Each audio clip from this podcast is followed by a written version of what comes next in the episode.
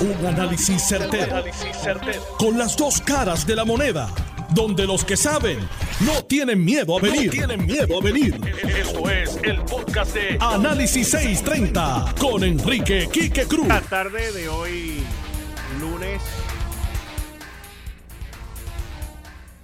23 de agosto del 2021. Tú estás escuchando Análisis 630. Yo soy Enrique Quique Cruz y estoy aquí de lunes a viernes de 5 a 7. Me puedes escuchar también a través del FM por el 94.3 FM en el área metro, 94.3 FM. Y también quiero, quiero el sonido del el gobernador Pedro Pierluisi, que creo que fue Jerry, que le hizo una pregunta sobre los términos y él dice que, que no tiene problema con eso. Esa es la parte todo esto, mis queridas amigas, amigos, de los términos surge por una recomendación que hace el presidente de la Cámara, Rafael Tatito Hernández, donde solicita que se enmiende la constitución y limitar los términos limitar los términos, principalmente el término de gobernador a ocho años. Jerry Rodríguez le preguntó hoy al gobernador sobre eso. A los alcaldes a 16 años y a los representantes a 12 años. Es interesante esta propuesta porque ya, ok, vamos a escuchar la parte de cuando le hacen la pregunta al gobernador sobre los términos. Déjame hacer unas expresiones preliminares. Yo voy a tener apertura para considerar cualquier enmienda que dos terceras partes de Cámara y Senado avalen, que eso, con, eso de por sí conlleva una supermayoría. Así que voy a tener apertura, pero voy a expresar unos criterios generales iniciales. Eh, eh, limitar el término para la gobernación a ocho años me parece algo razonable. Pienso que Ocho años es tiempo suficiente para cualquier gobernador o gobernadora cumplir con la promesa de obra, para hacer la obra que le haya prometido al pueblo. Para cualquier gobernador o gobernadora, ocho años me parece suficiente para hacer la obra que le haya prometido al pueblo. En cuanto a limitar términos de legisladores y de alcaldes, pienso que eso se debe discutir detenidamente que debe haber un proceso de vistas públicas para recibir el sentir de expertos en el área de administración pública, así como los propios legisladores, eh, alcaldes, alcaldesas. Y yo no voy a adelantar criterio ahí, meramente que eso se considere detenidamente y en su momento, si es que dos terceras partes de ambos cuerpos lo avalan, pues yo tendría apertura. El, el gobernador obviamente estaba preparado, estaba listo para la pregunta ya que Tatito Hernández había traído el tema y había salido en el periódico El Vocero. Es interesante eh, porque el gobernador rápido encaja, cualifica el proyecto completo de los cambios en los términos de cada una de las ramas. Inclusive se está discutiendo que los, los miembros del Tribunal Supremo lleven hasta 75 años. Eh, lo que es interesante de todo esto, mis queridas amigas y amigos, es que el Partido Popular lleva tiempo tratando de, como se dice en inglés, crack the egg, romper el huevo. Usted sabe que cuando uno, uno tiene un huevo fresco en la mano, eh, y uno pues busca cómo romperlo. Y hay veces que da trabajo romper el huevo. Por eso es que se hace por la parte del medio. Si usted trata por una de las esquinas es un poquito más difícil. Y, y el Partido Popular lleva tiempo ya tratando de crack the egg, tratando de romper el huevo. ¿Y qué es el huevo en este caso? La constitución, mis queridas amigas, amigos. Eso es lo que el Partido Popular está tratando de romper ellos están buscando la manera de cómo se abre la constitución. Porque ellos en sí, o sea, honestamente, ¿usted cree que a Tatito de momento se levantó un día a, en el fin de semana y dijo, ah, yo, vamos a cambiar los términos? con el bollete que tiene allí con Ramón Luis Cruz Bulgo, que es el secretario del partido, con el bollete que tiene con Héctor Ferrer Hijo, con el bollete que tengo que tiene con Jesús, Jesús Manuel, y ahora sale de momento con esta, este artículo en el periódico El Vocero sobre cambiar los términos. Pues mire, el propósito no es cambiar los términos. El propósito es cambiar la discusión pública. Y eso es lo que han logrado hacer con este, esta cuestión.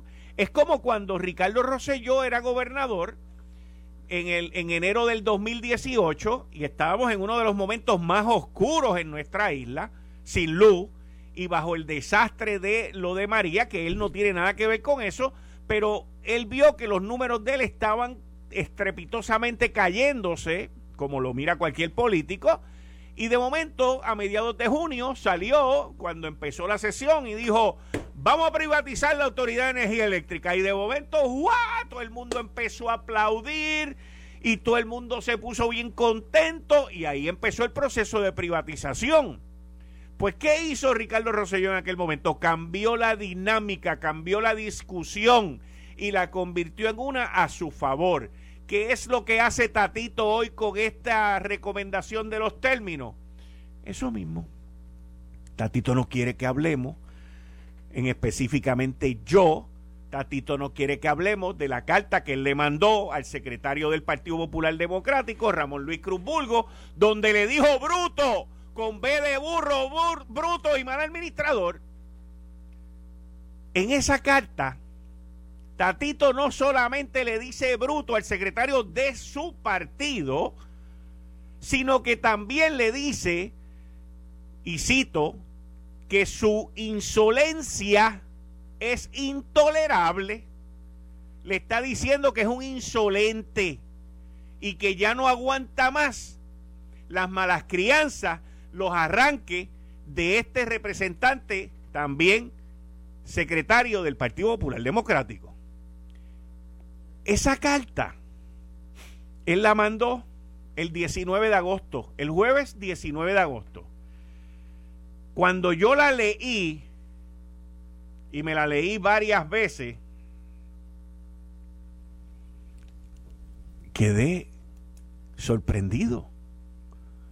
Porque Tatito le deja saber al representante Ramón Luis Cruz Bulgo que no sabe de lo que está hablando, que lo acusó irresponsablemente y que cometió otra serie de faltas. Esa carta es un referido excelente para la Comisión de Ética de la Cámara de Representantes. Por eso fue que el representante y secretario del Partido Popular Democrático, Ramón Luis Cruz Bulgo, se allanó y rápido entregó la comisión.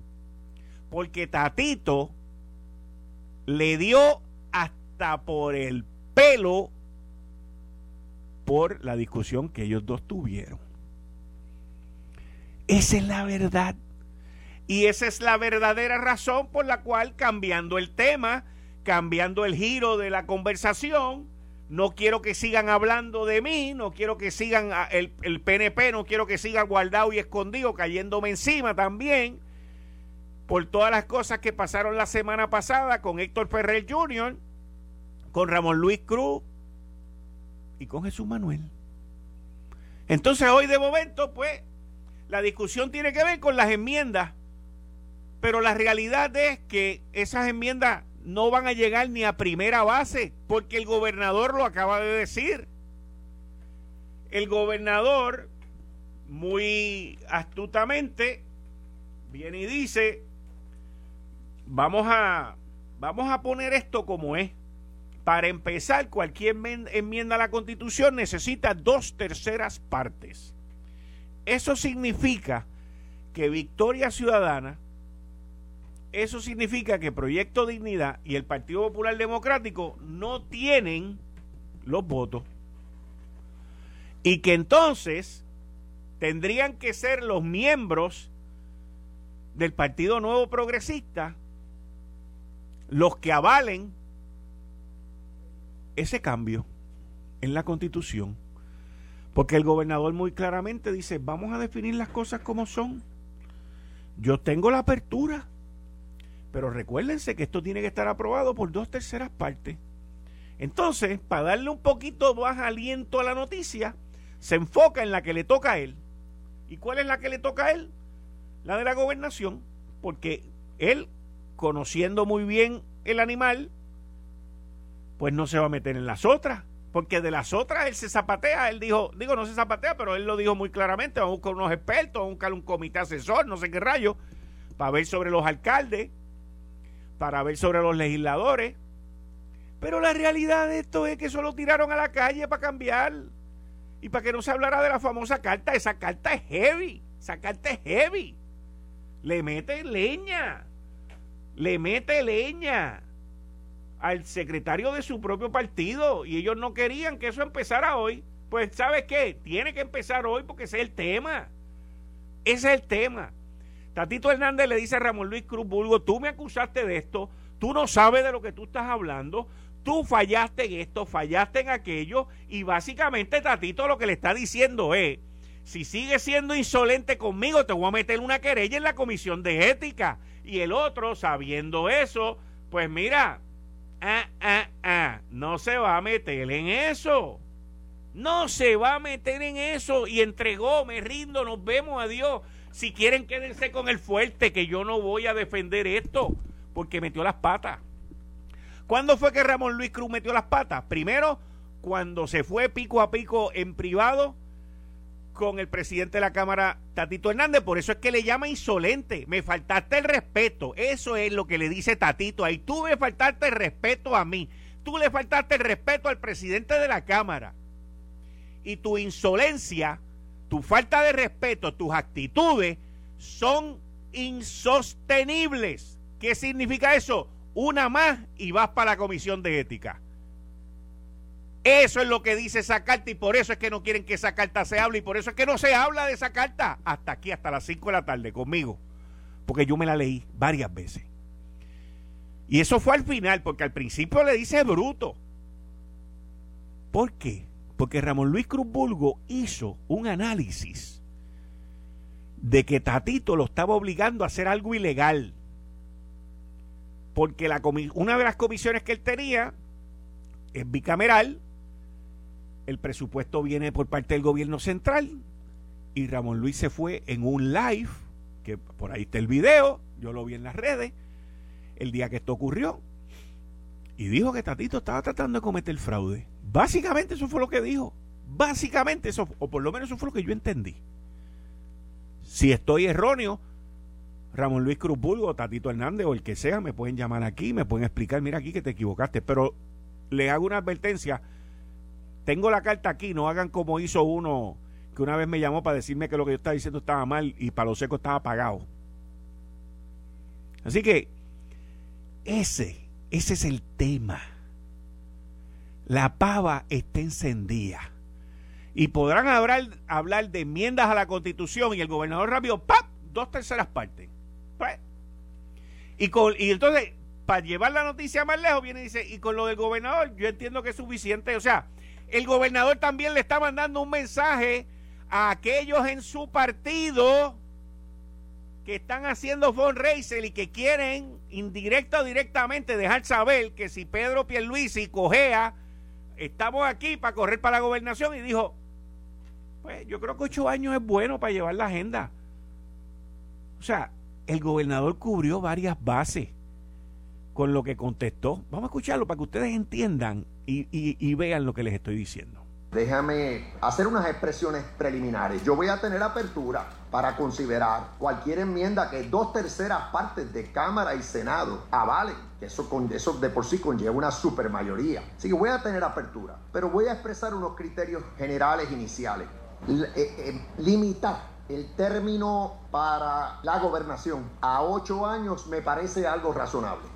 Pienso que Ocho años es tiempo suficiente para cualquier gobernador o gobernadora cumplir con la promesa de obra, para hacer la obra que le haya prometido al pueblo. Para cualquier gobernador o gobernadora, ocho años me parece suficiente para hacer la obra que le haya prometido al pueblo.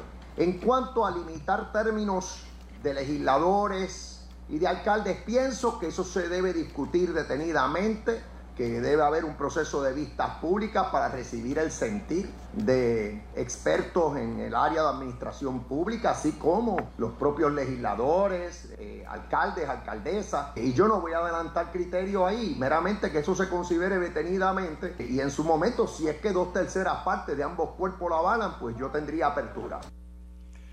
Miren, uno oye esto y es una joya, una joya. El gobernador dice que tiene apertura, pero que lo tiene que confirmar dos terceras partes.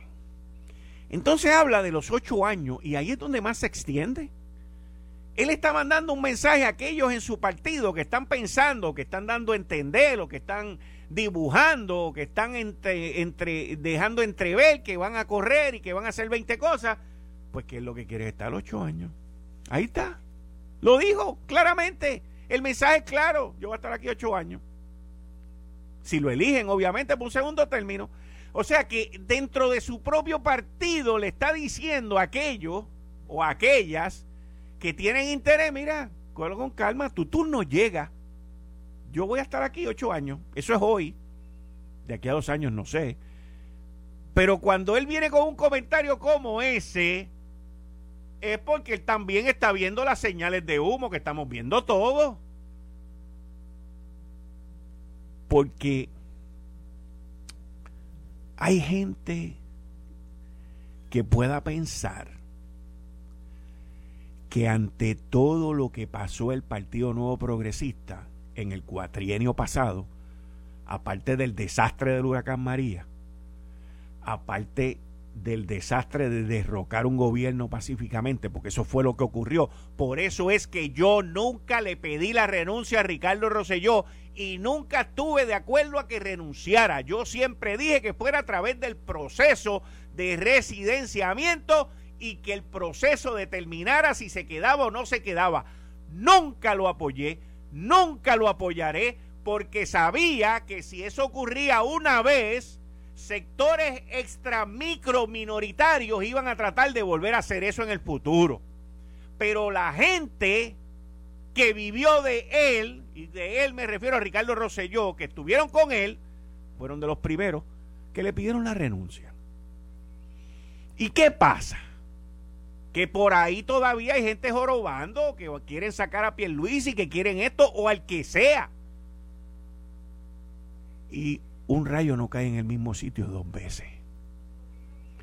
Pero a pesar de todo eso, a pesar de ir a una primaria en junio, como la prepararon los populares para que los PNP perdieran, y a pesar de que por primera vez en la historia, una incumbente, que en este caso era Wanda, Wanda Vázquez, la exgobernadora Wanda Vázquez, perdiera una primaria y la gana el que reta pero Pierluisi, esa es la realidad, y era el incumbente. Gana el PNP. Gana el PNP.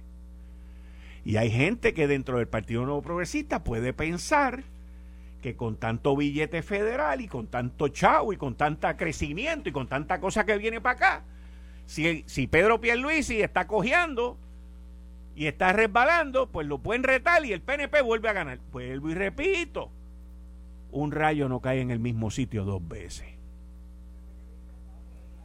Y el PNP, ya que estamos hablando de las próximas elecciones, incluyendo el gobernador Pedro Pierluisi, el PNP tiene que entender que está teniendo un desangramiento y no hay médico chino que lo pare de gente que está molesta en el partido por las posturas del Partido Demócrata de Estados Unidos de América, de los 50 estados, no de la colonia, que las quieren meter aquí. Y yo soy el primero que defiendo el respeto. Y yo soy el primero que defiendo la igualdad. Y yo soy el primero que no permito que vengan con estupideces contra la comunidad LBGTT Plus y todo eso, porque eso es parte de nuestra sociedad y nuestra cultura.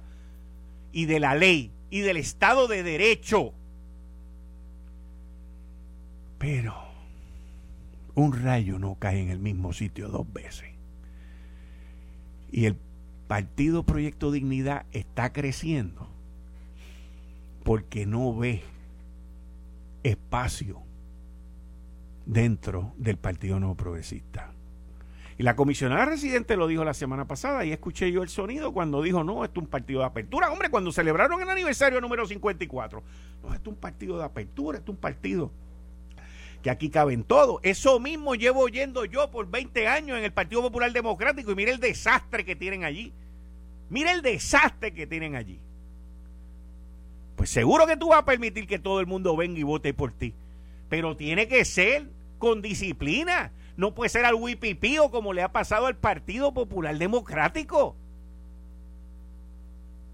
Se pusieron a reclutar gente que no creen en el ELA. Le ganaron los puestos y le hicieron la guerra civil adentro y destruyeron al ELA y destruyeron al Partido Popular Democrático. Así de sencillo como es. ¿Ves? Y aquí los están dejando irse. Como si las elecciones las hubiésemos ganado por 250 mil votos. Y los medios son partícipes de eso porque quieren ver al Partido Nuevo Progresista que vuelva a perder. Porque los medios querían que el PNP perdiera. Eso no estaba en el libreto. No estaba en el libreto. No estaba en la estrategia. Por eso es que la marcha del 16 de agosto la han desaparecido. Nadie habla de la marcha. Nadie habla de los valores de la familia. Nadie. Nadie. Pero quiero que sepa, los extremos son malos. Todos los extremos son malos los extremos de derecha son igual de malos que los extremos de izquierda. Aquí no importa, nosotros tenemos que respetar la gente. Y si es trans, respetamos que sea trans. Pero no por eso podemos permitir que gente los insulte o las insulte y que gente asuma postura en contra de cualquier ser humano, porque eso está mal. Eso está mal. Y eso es inaceptable. Pero han habido unos líderes en el Partido Nuevo Progresista que para las elecciones se presentan de una manera y luego que ganan son de otra. Pero lo único que tienen que hacer es ver el ejemplo de Charlie Delgado. Charlie Delgado. Perdió las elecciones el día del famoso debate aquel donde le preguntaron sobre la educación de perspectiva de género y él contestó su sentir, él contestó su ideología, él contestó en lo que él cree, que no está de acuerdo con la sexualidad en las escuelas y con otra serie de cosas que él explicó ahí. Y sus asesores, que fueron los que lo llevaron a perder la elección, lo, regañaron, lo revolcaron, lo llevaron hasta un punto que en el próximo turno el tipo pidió perdón. Sí, perdón con L, perdón fue lo que pidió. Si hubiese pedido perdón no tenía problema, pero pidió perdón. Y se enredó. Y de ahí para abajo nos vemos que aquí no hay más nada. Y perdió por un chin. Y él entiende que si él corrige eso, porque ahora que no tiene los asesores, ahora que él está viendo el panorama sin anteojos, ahora él entiende que pudo haber ganado si hubiese mantenido su creencia, su ideología de familia, sin faltarle respeto a nadie, sin desobedecer las leyes y siendo buen ser humano. Porque de eso que se trata esto. Puede ser el Proyecto Dignidad, puede ser el PNP, puede ser el PPD, puede ser el PIB, puede ser Victoria Ciudadana, puede ser lo que sea el proyecto Dignidad, el partido Proyecto Dignidad, tiene que vivir bajo su nombre. ¿Cuál es el nombre? Dignidad. Todo ser humano es digno. A todo ser humano se trata bien. Así que empiecen por ahí, porque crean ustedes en el que crean. trataba a todo ser humano, a todo pecador con respeto y con dignidad. ¿Me escuchó bien, senadora? Proyecto Dignidad. Trate a todo el mundo con respeto y con dignidad para que lleven el nombre en honor. Eh, estás escuchando el podcast de Noti1. Análisis 630 con Enrique Quique Cruz. 5 y 35 de la tarde de hoy, lunes 23 de agosto del 2021. Tú estás escuchando Análisis 630. Yo soy Enrique Quique Cruz y estoy aquí de lunes a viernes de 5 a 7. Miren, este fin de semana los apagones estuvieron al palo. La mayoría de los apagones tienen que ver con generación. ¿Por qué lo que fallaron fueron las plantas de generación? Y podrán decir, echarle la culpa, decir lo que sea, pero la realidad es que el pueblo de Puerto Rico está cansado, está pagando miles de dólares en, en, en los cambios en el voltaje y Luma no tiene un divino que ver con las alzas y, los bajas, y las bajas en el voltaje. Los que están manejando la generación están creando un desastre en nuestras islas, porque inclusive en nuestra isla, porque inclusive, y nuestras islas también sí está Vieques y Culebra, porque la realidad es que tampoco hay muchos enseres para uno estar comprando por ahí. Vamos a escuchar qué dijo el gobernador sobre la cuestión de los apagones. En el caso de la Autoridad de Energía Eléctrica lo mismo ocurre, pero no, por lo menos a mí no ha llegado esta, esta información a nivel de alarma. Eh, así que es, es, cuestión de seguir fiscalizando. Sabemos que tenemos un sistema eléctrico frágil, sabemos que también el sistema de generación que tenemos en ocasiones falla, son plantas antiguas eh, de cuando en cuando tienen que estar en mantenimiento, pero no hay nada. Ahora mismo eh, en esa área hay bastante, eh, hay estabilidad. O sea, de cuando en cuando surgen cosas y se atienden, lo importante es el tiempo de respuesta. Y lo estamos fiscalizando. Bueno, no hay alarma. Ay, Dios mío. Déjame ver si el gobernador me oye esta. Vamos a ver, vamos a ver, vamos a ver. Déjame, ver si el gobernador oye esta alarma. Déjame ver si el gobernador tiene. Porque yo sé que le cuentan todo, pero usualmente lo que le cuentan es más lo que, lo, lo que es malo que lo que es bueno. Pero el gobernador dice que no hay alarma. Que no hay alarma. Que no hay alarma. Vamos a ver. Vamos a ver gobernador dice cuando le preguntan que no hay alarma. Yo digo que sí hay alarma.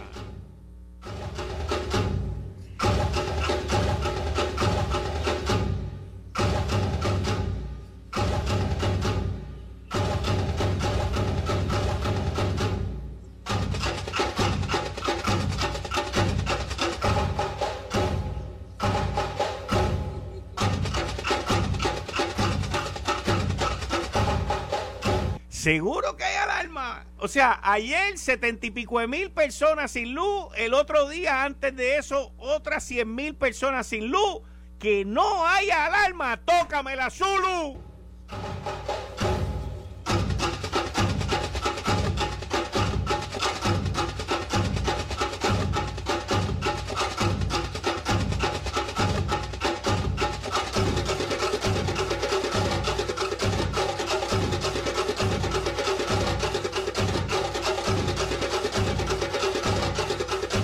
No solamente hay alarma, las fluctuaciones de voltaje están en high, en high. A la gente se le están dañando las neveras, se le están dañando los enseres, hay alarma.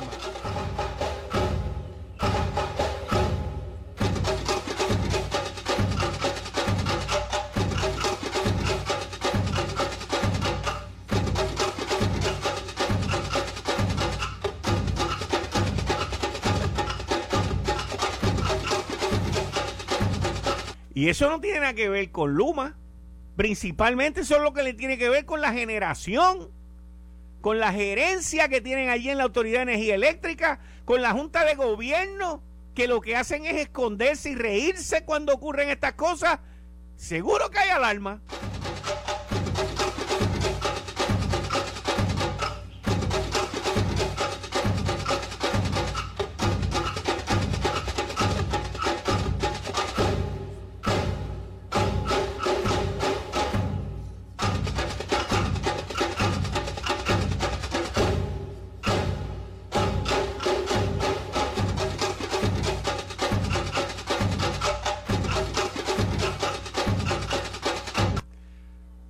Problema con esto es que uno no puede minimizar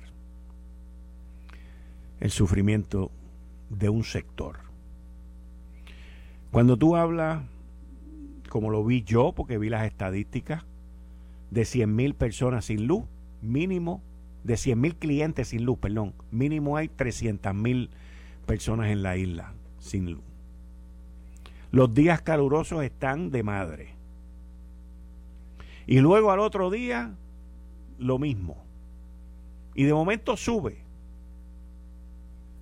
Y esto lo digo por las experiencias que uno tiene y por lo que uno ve. Gente que llaman a uno cuando se va la luz. Lo que uno lee. Los múltiples, los, múltiples pueblos que se le fue la luz anoche. El alcalde de Bayamón, uno que está ahí, mira, bregando, que si los trailers, que si aquello, que si la vacunación, que si lo otro, que ya resolvimos con Luma, que Luma me... ¡pa!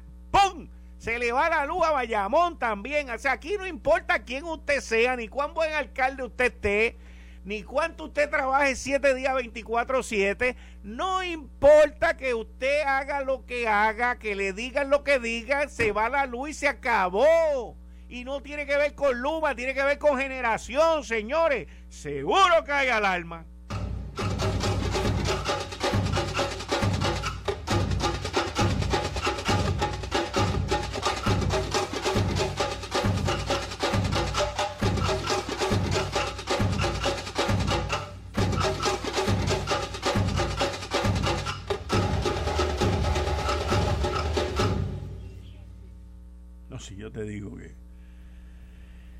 Esto, esto es impresionante porque la gente está alta. La gente está alta. Y, y aquellos que cuando se le va la luz se le ve el agua también.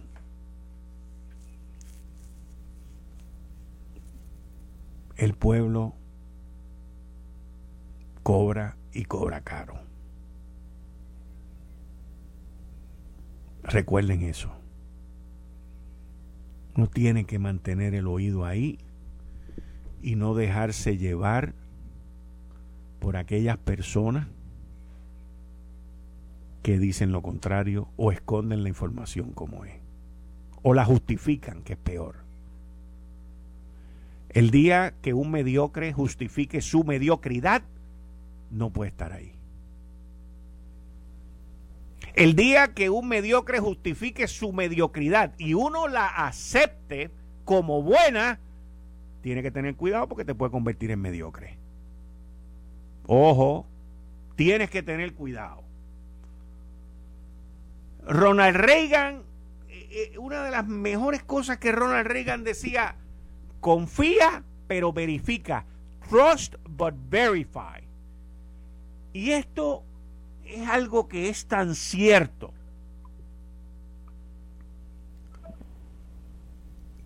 Que le pido mis excusas a Ronnie Jarabo, que está ahí esperándome. Ronnie, discúlpame. Bienvenido como siempre Análisis 630. Buenas tardes, Quique. Este es el programa de la alarma. Este mismo. Llevo 10 minutos aquí oyéndote.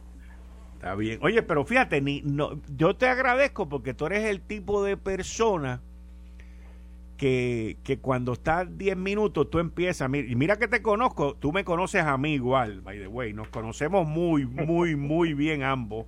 Hemos tenido programas juntos y venimos desde hace muchos años juntos, pero tú eres uno de los que empieza... y en esta... Exacto, pero en esta te quedaste callado, parece que estaba entretenido. Pero, ah, ya yo sé por lo que es, porque tú dijiste, este le está dando fuerte al gobernador, déjame no interrumpirlo. No, no, no, no. Es que yo... Ronnie, bienvenido. Muchas gracias por estar ahí. Buenas tardes. Yo creo que voy a proponerte una enmienda. Adelante. Eh, que tú dices, seguro que hay alarma. No, que no hay alarma aquí. Pues debería haberla. A lo mejor el medidor político de la alarma está dañado. Y el problema no es que si es de, del área de generación, el origen o la causa. Tengo mis dudas. Pero en la percepción de la gente, el cambio a Luma no ha sido un mejoramiento de la estabilidad del sistema, de la confianza en el sistema y la identificación de la administración del gobernador con el contrato de Luma es tan grande, llega tan lejos, que el potencial de costo político para el gobernador de que en vez de mejorar las cosas con el servicio eléctrico, empeoren, son grandes y debería haber alarma política. Los asesores, los consultores, los que tienen buen olfato le debían decir al gobernador, como tú le tratabas de decir, hay alarma. Debería haberla. ¿Eh? Esos son mis dos granitos de arena a lo que tú eh, tan elocuentemente y con tanta emoción estabas diciendo. Realmente esta misma semana ya ha habido incidentes no recientes donde más de 100 mil personas en un momento y otros casi 100 en otro eh, se quedaron sin luz eh, además de las fluctuaciones de voltaje. O sea debería haber preocupación.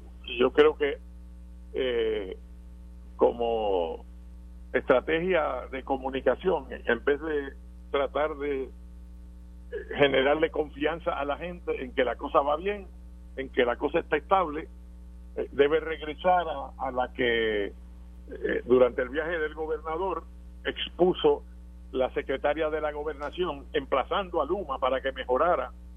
Esa es una mejor estrategia porque se ve a la administración poniéndose del lado del pueblo eh, que sufre los apagones, que sufre las fluctuaciones de voltaje y el gobierno protesta. Pero si estamos pasándole la mano a Luma, todo está bien, todo va a mejorar, la cosa está estable, son estas cosas que pasan. La gente percibe que en lugar de estar con la ciudadanía, que está molesta, que está insatisfecha, eh, la administración respalda la situación. Y eso sí es peligroso. Así que yo me uno a tus palabras sobre la alarma. Yo, yo te digo que eh, sí, lo que, lo que tú dices es muy peligroso. Eh, especialmente, fíjate, especialmente porque los apagones, la mayoría de ellos durante este pasado fin de semana, tuvieron que ver con la generación de energía y el estado crítico en que está la generación en Puerto Rico. O sea, es, una cosa eh, inverosímil. La generación. Eso no tiene nada que ver con Luma, pero nada que ver con Luma. La gente no entiende eso, no, eh, aunque se lo explique. Lo sé, lo sé, y tienes toda la razón, no, no lo entienden y aunque se lo explique no lo van a entender porque está todo concentrado con una empresa que está a cargo de las líneas y de que la luz llegue a tu casa. Porque ese es el cambio, ese es el cambio. Ese es el Esa es la cara del sistema y a ese que tú le pagas. Y ese es que cuando se va la luz viene a darte mantenimiento o supuestamente viene a reconectarte. O sea que es bien difícil en la mente de, de la opinión pública tú separar eh, las causas, ¿no? Porque la gente, para la gente, Luma sustituyó a la Autoridad de Energía Eléctrica y cuando se iba la luz por causa de generación bajo la autoridad, eh, tú no ibas a llamar allá a la ecoeléctrica o a llamar a, a, la planta de carbón en Guayama, ¿no? Tú le echabas la culpa a la autoridad. Y si se tardan mucho en, en en que vuelva el servicio, pues le echan la culpa a la autoridad. Ahora le echan la culpa a Luma. Pues, bueno, pero ¿qué otro tema? ¿Qué otro tema? Bueno, Ronnie, sale la la propuesta por parte de de Tatito Hernández de enmiendas a la Constitución en términos, bueno, en cuanto a los términos. En cuanto a los términos del gobernador, propuso ocho años. En cuanto a los términos de los legisladores, propuso 12 años y los alcaldes 16 años. El gobernador dijo sobre lo que le, le, incumbe a él, de que ocho años debe ser suficiente para que uno, un gobernante que le ofreció algo a su pueblo, pues lo cumpla. Sobre los otros dijo, pues hay que hacer vistas públicas y allí tienen que ir expertos, legisladores, alcaldes y todo ese tipo de cosas eh, para, para que se tome una decisión, pero siempre dejó bien claro y lo repitió como 200 mil veces el que eso tiene que ser aprobado por dos terceras partes de la legislatura. Claro, lo dice la Constitución. Por eso mismo, por eso mismo. Es un requisito. Sí. Pero el, esta, esta no es una idea nueva. Esto ha rebotado cuatrienio tras cuatrienio eh, y más o menos cada cierto tiempo se repite, se propone nuevamente eh, y hay serias diferencias sobre si se debe hacer eso o no. Los que se oponen a esas ideas, pues, y yo la propuse una vez también, una limitación de términos los que creen en la democracia pura dicen no que el pueblo decida el pueblo se encarga eh, de sacar a, esos funcionarios electos que han estado demasiado tiempo eh, a la corta o a la larga eh, se renueva a sí mismo el sistema. Y no se deben poner limitaciones de esa clase verdad digo si hubiera habido esa limitación en la constitución americana como la hay ahora por enmienda, pues Franklin Roosevelt no hubiera podido eh, ser reelecto en el año 40, ¿verdad? Y ser el líder de la nación eh, durante prácticamente toda la guerra, la Segunda Guerra Mundial. Eh, pero falleció en 1945, antes del de el final de la guerra, y eso le tocó hacerlo a Truman, su, su vicepresidente, ¿verdad? aquí Luis Muñoz Marín no hubiera podido estar eh, después del año 56, cuando cumplió su segundo término, eh, y fue un gran gobernador durante sus próximos dos términos. O sea que hay argumentos de los dos lados, ¿verdad? Más importante sería una enmienda quizás donde, donde se considerase separar las elecciones legislativas de las elecciones eh, del gobernador, por ejemplo, para no que yo lo esté proponiendo, es que muchos lo han propuesto y está pendiente ahí. Más importante y de más fácil consenso sería endosar, como discutimos aquí en un programa tuyo, eh, la, la, creación del, del vicegobernador electivo. Eh, pero esos son temas que quizás no es lo que está en la lista de prioridades del pueblo.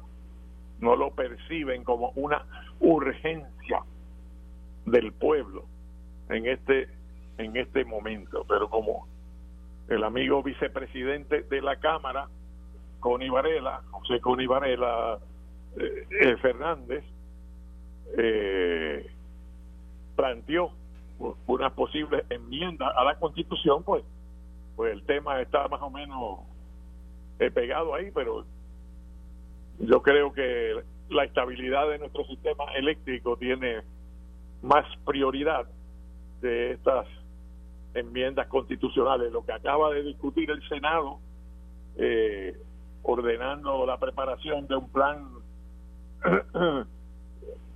de construcción, de perdón, de reparación de escuelas, eh, sobre el, el, el asunto este que ya eh, tiene cansado a uno de las columnas cortas y, y, las estructuras este, vulnerables a los sismos, ¿verdad? Dándole prioridad a, la zona cero de allá del, del suroeste, del sur y del suroeste, eh, pero eh, incluyendo el resto de la isla, donde también hay columnas cortas, ¿verdad? Surgen cosas escandalosas y hasta se augura este va a ser el próximo gran escándalo. Eh, y me imagino que vendrá por ahí una investigación del Senado al, al planteamiento de que en la lista de las obras sobre columnas cortas hay escuelas que no tienen columnas cortas. y, y eso querría decir que se están repartiendo contratos por ahí para reparar cosas que no necesitan reparación. Hay que tener cuidado con eso, ¿verdad? Porque son cosas de gerencia y cosas de administración, eh, para no hablar de como en la opinión pública nacional, eh, donde tenemos puesto el San Benito desde la época de Fajardo, que salió en la primera plana del New York Times, ¿verdad? Y, y ahora con la, con la presidencia de Donald Trump, que todos los días nos restregaba en la cara la corrupción política y gubernamental en Puerto Rico. Sí. Eh, hay que tener particular cuidado de que ahora con todas estas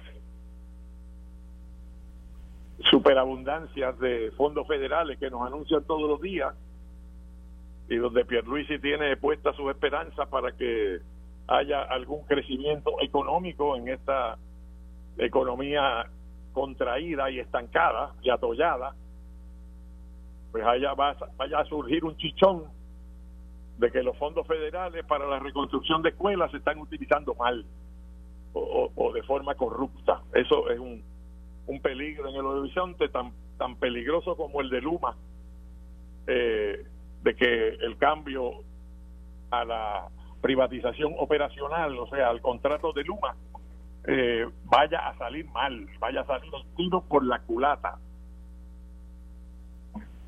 Nada más que yo lo advierto y lo, y lo planteo. Yo, eh, esto es como, como cuando se eliminó el legislador a tiempo completo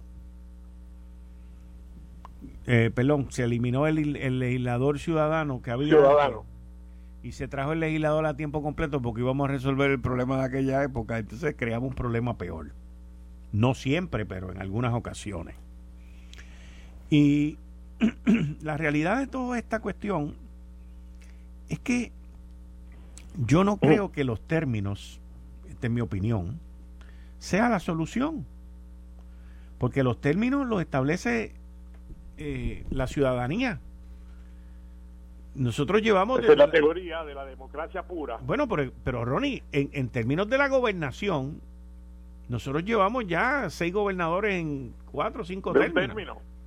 O sea, este, Sila, Aníbal, Fortuño, Alejandro, Alejandro, Ricardo Rosselló y ahora Pedro Pierluisi y, y Wanda que no fue electa. No pero a Pierluisi en esa cuenta que todavía no sabe. No, yo sé, pero lo que me refiero es que... Esos fueron los no reelectos que se retiraron o que fueron derrotados. Está bien, pero... En su intento de reelección. Pero tengo que contar los seis que hay porque en... en pero Pierluisi está en el curso de su primer término. Lo sé, pero hemos tenido... Todavía no sabe si va a ser reelecto o no. Pero hemos tenido todo ese montón de gobernadores en el camino y la democracia se ha encargado de sacar, o sea, a, quien, ellos entienden que, no está funcionando. Van a argumentar los que creen en la democracia pura que no hace falta una enmienda constitucional así, que no hay un problema de continuismo en la gobernación que justifique esa enmienda, que no hay un problema de continuismo en la rama legislativa porque, por ejemplo, en, la delegación popular, en el Senado, solamente hay tres personas que fueron legisladores antes y nueve son legisladores por primera vez, o sea, el sistema se renueva a sí mismo. Lo contrario son las excepciones, como en las alcaldías de Bayamón y y Carolina ya va aspirando para eso, ¿verdad? En otros tiempos en, Manatí eh, era mucho más común antes estos alcaldes de muchos términos que ahora, ahora son la excepción. Así que habría que considerar seriamente si hace falta eh, las enmiendas, porque si no, eh, como dicen en inglés, if it ain't broke, don't fix it. Correcto. O, sea que la constitución pues no se debe trastear continuamente, eh, pero hay cosas que sí merecen ser revisadas, como la del vicegobernador. Eso es una buena enmienda, que estoy seguro que se lograría un consenso sobre eso, siempre y cuando eh, vayan juntos el gobernador y el vicegobernador. El gobernador escoge a su candidato a vicegobernador. Esto fue el, podcast de Notiuno. Análisis 630 con Enrique Quique Cruz. Dale play a tu podcast favorito a través de Apple Podcasts, Spotify, Google Podcasts, Stitcher y notiuno.com.